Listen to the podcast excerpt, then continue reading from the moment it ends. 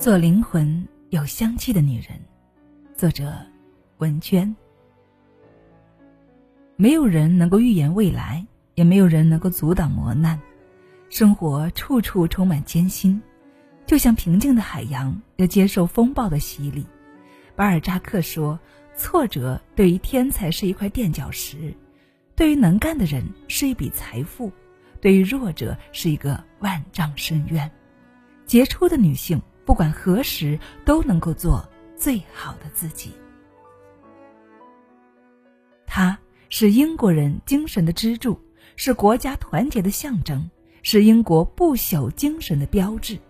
他是英国在位时间最长的君主，他的端正品行是全体国民衡量个人行为操守的典范。他二十五岁继承王位。见证了英国从丘吉尔到卡梅伦十二位首相的更迭，他深受世界各地人民的爱戴，即使满脸皱纹，仍然仪态端庄。他被称作为世界的甜心。他就是伊丽莎白二世。让我们一起走进英国女王伊丽莎白的故事，欲戴王冠，必承其重。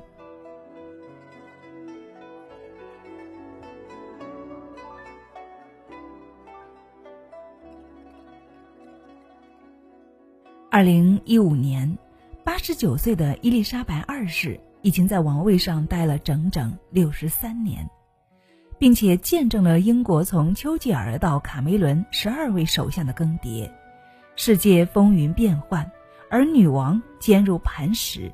现任首相戴维·卡梅伦的一番话似乎更具代表性。有时你会听到人们说，君王只是一件闪耀的饰品。或只是国家生活的点缀，这是对宪法的误解和对女王的低估。就我与这个国家大多数民众而言，她总是在我们的身边。一九五二年，当伊丽莎白正同她的丈夫菲利普亲王一同在非洲旅行，却被告知她的父亲乔治六世因心脏病突发病逝。年轻的伊丽莎白迅速结束行程，赶回英国。她还来不及从父亲去世的沉痛中清醒，就被授予了女王的头衔。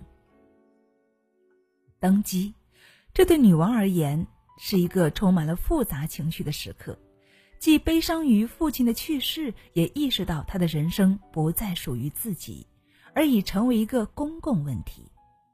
英国诺丁汉大学现代英国史教授克里斯·瑞格利曾这样形容伊丽莎白成为女王时所面临的挑战：当时的英国正致力于战后重建，国家百废待兴，而王室对当时满目苍夷的英国格外重要。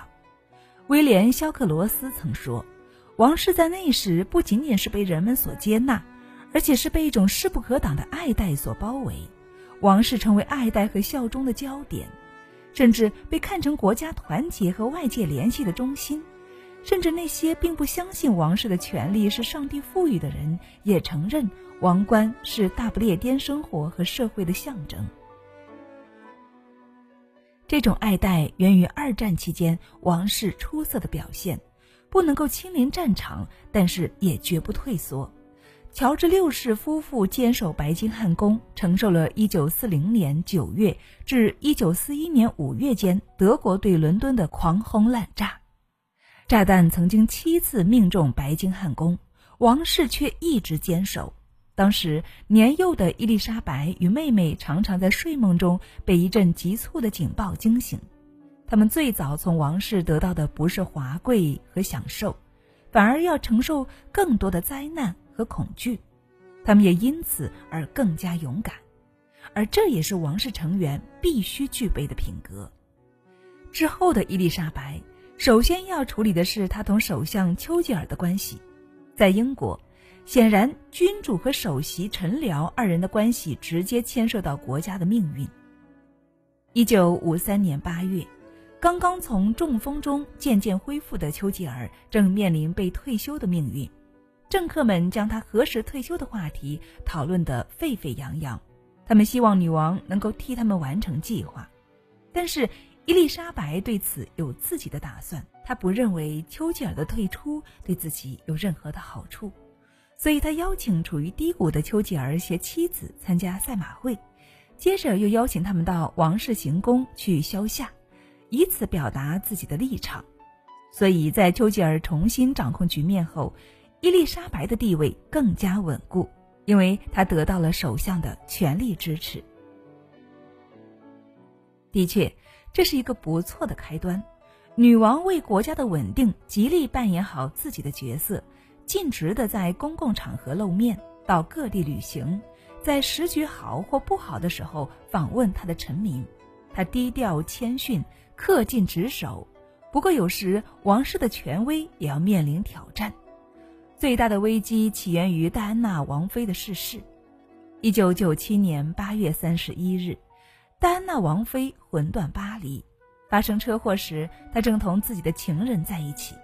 那时，戴妃已经同查尔斯离婚，只是在寻求真爱时，总有太多媒体关注。她的新闻也常常是街头巷尾议论的话题。对于伊丽莎白来讲，维护王室的体面和名誉是每个王室成员的责任。制造绯闻成为百姓的谈资，戴安娜让伊丽莎白非常的愤怒。戴安娜已经去世，但是伊丽莎白并不打算用王室成员下葬的标准来举行葬礼。如果对戴安娜进行国葬，就像是在鼓励此类行为，这简直是对英国王室道德底线的一个挑战。伊丽莎白想要在民众中重新证明王室的威严，却恰恰适得其反。戴安娜王妃同查尔斯的婚姻失败，更多原因在于查尔斯的背叛，而且戴安娜的种种善举早已深入人心，她早已成为人民心中最为看重的王妃，也因此王妃更应该享受国葬。但是伊丽莎白却认为这只是少数人的想法。他仍然拒绝回伦敦悼念，只是查尔斯独自迎回前妻的官博。一时间，民众自发举行纪念仪式，他们把鲜花送到白金汉宫的南大门，成千上万的人默默请愿，将自己对戴安娜的怀念写于一张张卡片中，寄托哀思，或是表达心愿。王妃需要隆重的葬礼。人民需要的不是王室恪守道德并成为高尚行为的典范吗？数十年的循规蹈矩，自己付出了多少忍耐，才成就王室如今的地位？但是为何民众要因为一个离婚的王妃而反对王室否定自己呢？相信那时的伊丽莎白一定会有这样的疑问。其实，恪守道德并成为高尚行为典范的意义。民众的理解和伊丽莎白的定义有了偏差。民众认为，戴安娜王妃的善举以及曾经离婚的经历都十分值得同情，即使之后有自己的情人也无可厚非。反倒是女王的行为让人感觉冷酷，甚至因此有很多英国人认为皇室没有存在的必要。当时的首相布莱尔立即发表了顺应民意的演说。并将戴安娜称作人民的王妃，顿时执政不久的布莱尔成了英国人民心中最可爱的人。这使得伊丽莎白女王不能够再无动于衷了。她本意无非是要维护王室的尊严。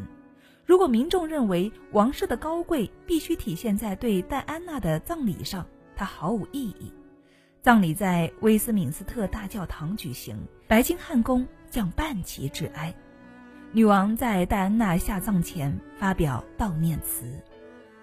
我们都试图用不同的方式来应对，要表达这种痛失亲人的情绪并不容易。最初的震惊过后，伴随而来的往往是其他种种情绪：怀疑、迷茫、愤怒以及对生者的关切。我们在过去几天里面已经尝遍了这些情绪。所以，我现在以你们的女王和一个祖母的身份说这些发自肺腑的话。首先，我要对戴安娜表示我的敬意。她是一个特别的、有天赋的人，无论顺境逆境，从未失去过微笑的能力，或者用温暖和善良激励他人的能力。我赞赏和尊敬她，为了她对人们的热情和承诺。尤其为了他对两个儿子的付出。本周在巴尔莫勒尔堡，我们一直都在努力帮助威廉和哈利接受他们成为我们其他人所遭受的毁灭性的损失。认识戴安娜的人都不会忘记他，其他数百万未曾和他谋面却感觉与他相知的人也将记住他。我作为其中的一员，相信从他的一生和他的逝世所引发的非同寻常、感人至深的反应中，可以吸取不少教训。有了这样的处理结果，民众的不满才慢慢的消除。而对于伊丽莎白来说，她不得因此考虑一个重要问题。她曾说：“和政府一样，王室只有在人民的支持和认同下才能够生存。人民对政府的认同体现于投票箱，而对于我们，对一个王室家庭，这种信息经常难以获悉，因为这种信息有可能因为社会差异、措辞的浮夸和修饰，或相互冲突的公众舆论潮流而变得模糊。”但是我们必须加以解读。这恐怕就是他的心得。为做好女王，他不得不一点点的积累经验。他从此非常看重民众的真实意见。在以往，王室在社会中一直扮演着一种至关重要和神圣的角色。但是随着时代的变化，王室已经不再神秘。民众需要的是一个能够触及自己需要并随时和民众对话的王室，她必须做公众希望看到的女王，才能够获得民众的认同和尊敬。二零零一年九幺幺事件发生后，在圣保罗大教堂为殉难者举行的追思祈祷仪式上，人们惊诧地发现，表情并不丰富的女王竟默默地流下眼泪。对民众来讲，这不是脆弱的表现，相反，这样的表情让女王充满了慈爱。二零零五年，当查尔斯同他的老情人卡米拉结婚时，女王对这位新儿媳怠慢异常。女王没有对卡米拉露出一丝微笑，没有和她说一句话，甚至没有正眼看她一次。在整个四十五分钟的赐福仪式上，女王的表情始终是如石头一般坚硬。最糟的是，当查尔斯夫妇和所有王室成员聚集在圣乔治门前的台阶上，准备拍摄全家福照片时，女王竟匆匆离开，去看英国越野障碍赛马比赛的电视直播。伊丽莎白不喜欢卡米拉，显而易见。首先，卡米拉的曾经行为给王室带来恶劣的影响。其次，她并不认为民众乐于见到这对有情人终成眷属。在伦敦奥运会开幕式上，在英国女王携手零零七空降主会场之前，现场播放了这支提前拍摄好的短片。英国女王伊丽莎白破例首次触电。与零零七丹尼尔·克雷格一同出演，他还对零零七说了唯一的一句台词：“晚上好，邦德先生。”短片中还利用 CG 技术复活了丘吉尔雕像，向飞往主会场的女王和零零七致意。女王陛下养的两只矮脚柯基犬也极为抢镜，这样典型的英国式幽默由女王全程参与，立刻得到世界的瞩目。二零一四年，英国王室的官方微博克维特发出一条微博，其中写道：“今天在科学博物馆为信息时代展览揭幕，令人愉快。我希望人们会享受参观。”这段话后面的署名是伊丽莎白 R。女王与时俱进，试着用微博和大家交流。这位女王六十三年如一日地完成自己向上帝承诺的使命。维护着君王立显的尊严和制度，在隐忍与责任中，永远以王室形象为重。更可贵的是，她紧跟时代的步伐，不断更新自己的观念，永远做一个称职的女王。她常常用服装表达职责，必须根据场合着装。鲜艳的颜色使她在室外变得显眼，而温和的色调则适合在室内活动中穿着。你绝对不可能看到女王裙摆飞扬的时刻，女王的衣服只在公众场合出现一次。他说，在那么长的时间里面保持一种惯性，令人安心，这显示出一种可靠性。学者认为，从大英帝国改为英联邦，女王功不可没。这一改变并不是发生在某个单独的时刻，而是在过去六十年里一直持续进行着。她能够将自己的定位从一个剥削非西方人的帝国的首脑，转变为宣扬跨种族文化而团结的联邦元首。这对于非洲只允许由白人统治的规则的转变尤为重要。女王为自己的国家贡献了自己的毕生精力，正如她自己所说。我可以把全部身心和热诚奉献给这个古老的岛国，奉献给这个国家的所有民众。在他的努力下，英国掀起了一波王室热。英国媒体最新公布的一项民调显示，有百分之八十的英国人对女王表示爱戴，这也创下女王自一九五二年登基以来的最高纪录。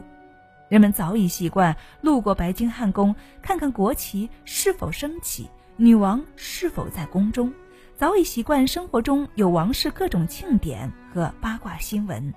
它不仅仅作为君主立宪的形式出现，而是一种精神的力量。而女王之路的无奈和沉重，只有她一个人能够体会。她不辞辛劳地扮演着英国仆人的角色，她必须做好这一切。二零一四年。女王一张偷笑的照片上了各大网站的首页。照片上，女王的老公菲利普亲王穿上了英国皇家卫队的侍卫服，为女王站岗。而女王看到丈夫的样子，竟然忍俊不禁。这可是一向严肃认真的女王陛下不太常有的表情。一时间，人们也再次关注起她的感情生活。每年的十一月二十日是伊丽莎白女王和丈夫菲利普亲王结婚的周年纪念日。到二零一五年，他们已经走过了六十八年，是英国有史以来第一对庆祝钻石婚的君主夫妇。女王夫妇感情并未一帆风顺，但好在日久弥坚。两人的爱情故事始于一九三九年。当时，英国乔治六世携家人到达特茅斯皇家海军学校参观。十八岁的菲利普正在那所学校就读。当时，十八岁的菲利普和十三岁的伊丽莎白首次见面，两个人对于彼此的印象很好。身材高大的菲利普相貌英俊，让伊丽莎白一见钟情。随后的交往也非常顺利，八年后的婚礼也非常隆重。这是王室第一次举办公开的婚礼，因为这一年，英国人民正试图从战争的阴影中走出来，而王室的婚礼无疑是振奋人心的最好方法。婚礼上，菲利普为伊丽莎白戴上亲自绘制图案的结婚戒指，他承诺放弃希腊王位继承权，从此追随伊丽莎白左右。画面上，伊丽莎白二世羞涩而幸福的微笑，极大的鼓舞了战争中饱受摧残的英国民众的信心。王室的童话让大家重拾起幸福的希望。也许那时的伊丽莎白就注定要继承安抚国民的使命。据说，在婚礼当天早上，伊丽莎白公主戴的头冠不小心掉到地上碎了。王室珠宝师不得不赶来进行紧急的修补。当时，英国国王乔治六世心疼地看着女儿，担心这个兆头影响他的情绪。但是，他的女儿并未像想象中那么脆弱。这个个性坚毅的新娘只对父亲简单的说了一句话：“她能够调节好自己的心绪。”于是，婚礼顺利进行。在婚后的六十八年里面。伊丽莎白和菲利普一同走过很多艰难岁月，从青葱少年到银发老人，两人始终不离不弃，做着王室恩爱夫妻的典范。这是伊丽莎白努力想给公众呈现的。事实上，她也有很多无奈。传言说，当年伊丽莎白作为王储不能够下嫁别国，而当年的菲利普原本就无缘王位。但是他王子的身份正适合同伊丽莎白成亲，所以他们的婚姻最合理的是双方的身份。婚后的菲利普风流成性，身为妻子的伊丽莎白不能够像普通妻子一样表达自己的愤怒，因为她是女王，她不可能让自己成为公众的笑柄。她一直默默隐忍，直到二零零二年，她的妹妹和母亲相继去世。他需要菲利普能够真正的像自己的亲人一样陪伴自己左右，他才向菲利普亲王发出最后通牒，亲王的行为才有所收敛。而身为女王的丈夫菲利普也有很多的苦衷。伊丽莎白被加冕为女王后，菲利普也取得了近似国王的地位，但他的地位永远排在妻子的后面，在公共场合。菲利普得向妻子弯腰鞠躬，并称她为陛下。走路时也只能够跟在女王的后面。他们的孩子的姓氏则是将父母姓氏结合的新姓氏——蒙巴顿温莎。几十年来，菲利普和伊丽莎白一起走过太多的岁月，从残酷的二战到漫长的冷战，再到金融危机。国家的每个重要时刻，以及家庭中的每个时刻，他们都共同度过。也许菲利普对他有过背叛，但是能够一同走过六十八个年头，还有什么错误不能够原谅呢？两个近百岁的老人已经儿孙满堂，丈夫却依然乐意来逗逗他的妻子。当他穿成侍卫的样子站在门口，伊丽莎白偷偷的笑了。能够走到最后的，不就是最终的胜利吗？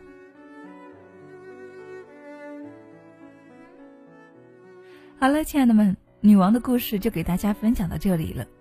关于女王，我想我们每个人心中都应该会有过一些幻想吧？那是一个什么样的位置呢？那是多么尊贵的一种闪耀呢？但是，当我们真正的了解之后，才会知道。不管是做女王也好，还是在生活中做自己的事业也好，如果你想要那一份面上的荣耀，背地里就要承受它所带给你的压力、责任，甚至是痛苦。所以，正如今天故事的标题一样，“欲戴王冠，必承其重。”我是清新，感谢亲爱的们聆听与陪伴，同时也祝愿我们每一位姐妹都能够成为自己的女王。下期再见。